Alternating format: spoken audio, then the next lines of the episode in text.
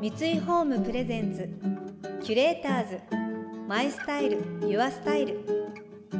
憧れを形に三井ホームの提供でお送りします。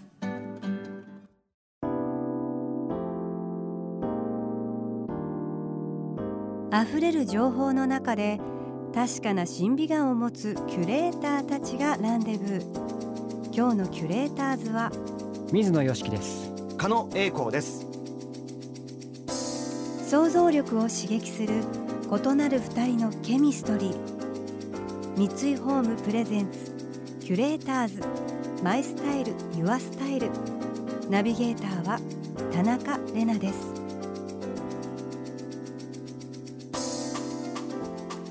今日のキュレーターズは生き物係の水野よしきさんとお笑い芸人の加野英光さんです。数々のヒット曲を生み出している水野さんですが最近では清マレ名義で小説を執筆するなど幅広く活動しています。一方ナルシストキャラでブレイクしテレビ番組のドッキリ企画が元になり歌手デビューも果たした加野さん。ゲーム実況などを行うご自身の YouTube チャンネルも人気になっています。ミュージシャンとお笑い芸人。一見すると接点がなさそうですが実は遡ること20年ほど前アマチュア時代にお互いの存在を意識する出来事があったそうです。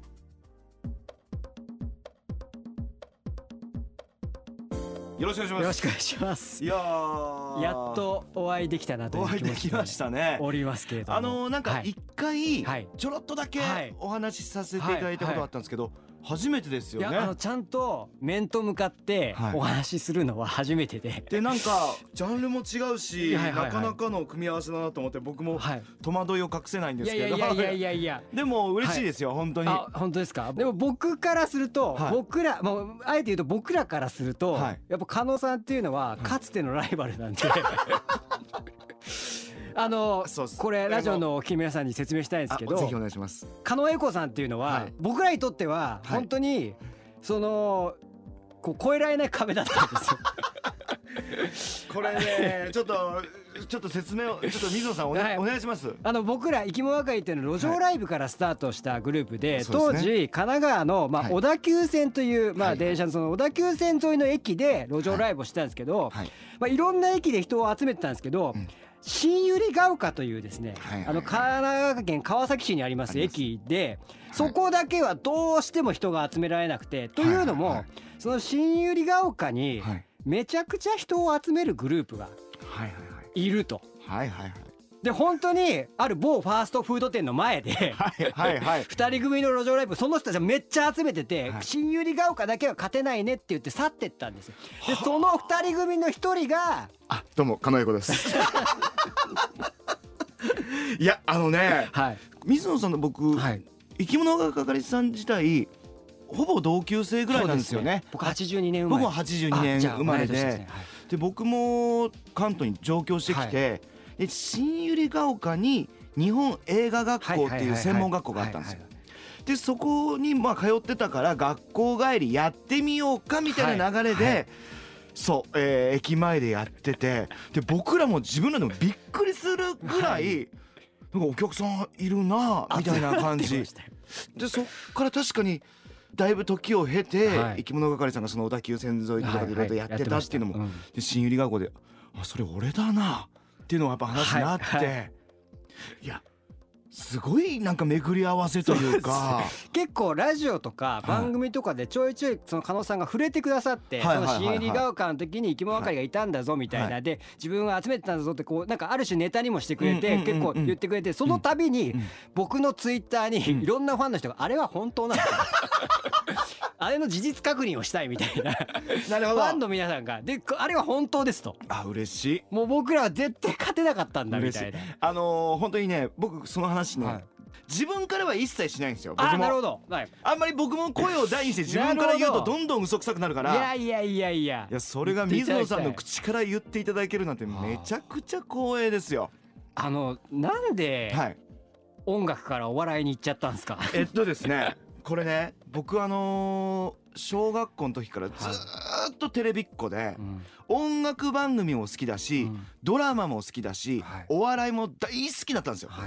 でもう本当に音楽で言ったらもうお小遣いやバイト代全部 CD に回すぐらい本当に90年代ずっとそういうふうにあのいろんなもの多ジャンルのもの好きだったんですよ。で先ほどちょっと出したあの日本映画学校っていう専門学校がダンスもあるし音楽の勉強もあるしもちろん演技の勉強もあるし3年生の学校なんですけど3ヶ月だけカリキュラムであの漫才実習っていうのもあるしいろんな多ジャンルのことをプロの先生たちがこう教えてくださる。はいはいあそこでなんか自分がやりたいことを見つけられるかないと思はい。ってそこに入ったんですよ。うんであの路上ライブやってる時は俺音楽で行こうとは別に思ってなくてまだその時はお笑いに行こうとも思ってなくてすごいふわふわした状態だったんですけど卒業の時に今僕が所属してる魔石芸能者っていうはい。事務所のお笑いライブを見てこれがやりたかったんだみたいな感じで目指した感じですね。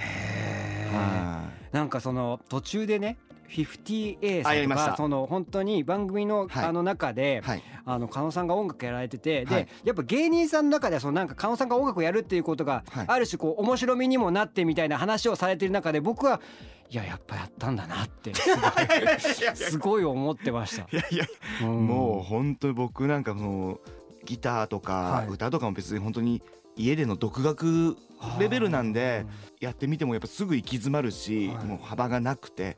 うん。でもなんかこう音楽58とかやってる時もなんかどっかでコントの一キャラクターみたいなあーるほど。なるほど。感じでできるからなんか堂々とできるんですけどこれがこう俺ミュージシャンだぜっていう気持ちは一切はい。そんなお恥ずかしい。キュレーターズ。マイスタイルユアスタイル田中れながナビゲートしています。東京 FM キュレーターズ。今日のキュレーターズは生き物係の水野よしきさんとお笑い芸人の加野英孝さんです。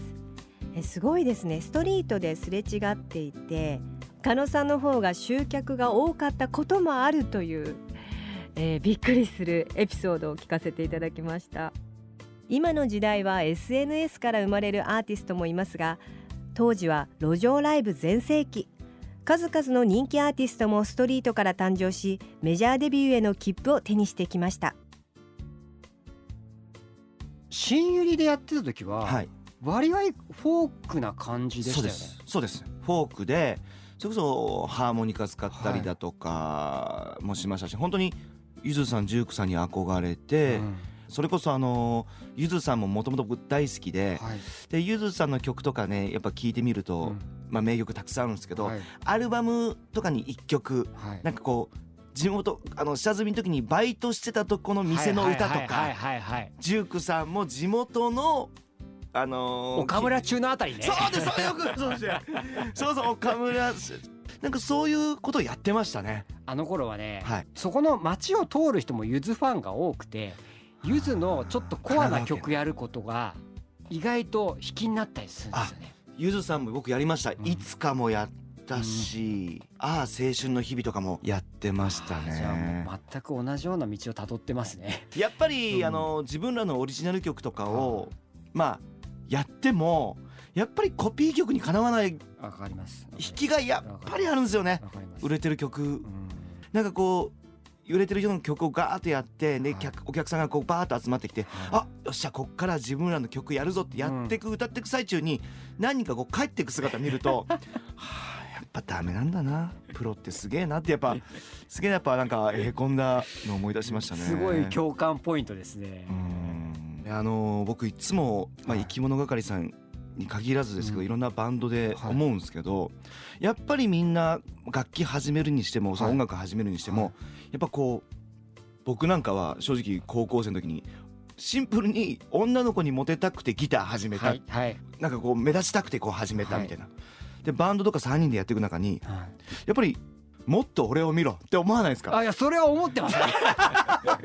コンサートとかでも。それはそれはそうですよ。あ。もう10代の頃なんか。はいはいはい。もうなぜなぜ自分が作った曲なのにうん。自分は歌えないんだろうって。10代の頃はすごく。あやっぱあるんすよね、で僕も山下あのもうやめちゃいましたけどい。山下と2人で最初始めたんですけど、はいは吉岡後から入ってきて、はい最初男性2人組で始めた時はもう本当にまあモテたいといううんうんうん。横島で健全な気持ちを持ってたので健全ですそれは。それこそまあ分かっていただけると思うんですけど相模大野っていう駅でスタートしたんですけどねで相模大野っていう駅は一番いいのは女子校が近くにあるなるほど なるほど。結構栄えてますもんね。その女子校の生徒さんが帰り道で帰るの頃を狙って路上ライブやってた。だからそういうとこからスタートしてるから、はい。やっぱ最初は自分を見てほしいっていう気持ちが強かったけど、うん。ただあの頃ってそれこそ加納さんもそうだと思うんですけどあの男性2人組が路上ライブでめちゃくちゃ多くなかったですか？めちゃくちゃ多かったです。やっぱりゆずさんであったり、ジュークさんであったりとかっていうパワーはありましたね、はい。だからそこになんかこう埋もれちゃうなみたいな気持ちがあってはい。それでなんかちょっと目立つことやろうと思ったら近くの近所にはその男女混合グループがいなかったからあ。なんか歌のうまい子を入れたらこの駅で目立てるんじゃない？っていうのを山下と話してそしたら同級生の妹に吉岡がいたんですよ。ーいやでもだからそういうプロデュースですよねある意味。やでも本当に売れたいっていうやっぱ気持ちがやっぱ強かったっていうのと、やっぱ注目されたいっていうやっぱ、キュレーターズ。マイスタイル。ユアスタイル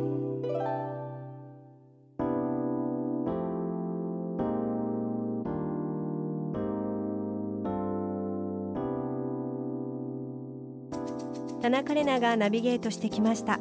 三井ホームプレゼンツキュレーターズマイスタイルユアスタイル。今日のキュレーターズは生き物係の水野よしきさんとお笑い芸人の狩野英孝さんとのお話をお届けしました。いやもうこの番組を通して20年前の真相が明かされたという。いや本当なんか芸人さんとアーティストさんの下積み時代が意外にもたくさんの共通点があったというところも驚きでしたしお二人とも本当に時代の流れを呼びつつ自身のこう立ち位置の取り方などプロデュースブランディングが本当しっかりされてて水野さんのストリート時代に男女混合グループがなかったから作ったなどどうやったら自分たちの方にお客さん来てくれるのか自分たちは生き残れるかみたいなことをすごく考えてらして路上で鍛え上げられたお二人のサバイバル能力みたいなのをビシバシ感じました。そして水野さんは清まれ名義で執筆された初の小説「幸せのままで死んでくれ」が文藝春秋より発売中です。この番組では感想やメッセージもお待ちしています。送ってくださった方には月替わりでプレゼントをご用意しています。今月は熟練の職人が一つ一つ丁寧に作り上げたレイエスのダブルウォールグラスです。ビールが泡立つ加工とダブルウォールの保冷効果によってビールの美味しさをそのまま楽しめます。またアイスでもホットでもお使いいただけ飲み物を楽しむ上質な時間を演出してくれます。またインテリアライフスタイルなどあなたの暮らしをより上質にする情報はウェブマガジンストーリーズのエアリーライフに掲載しています。今月のリコメンドトピックは内と外がボーダレスにつながる開放感に満ちた暮らしです。詳しくは番組のホームページをご覧ください。来週も水野さんと加野さんをお迎えして愛されキャラの秘訣についてトークしていきます。それでは素敵な週末をお過ごしください。田中れなでした。三井ホームプレゼンツキュレーターズマイスタイルユアスタイル憧れを形に三井ホームの提供でお送りしました。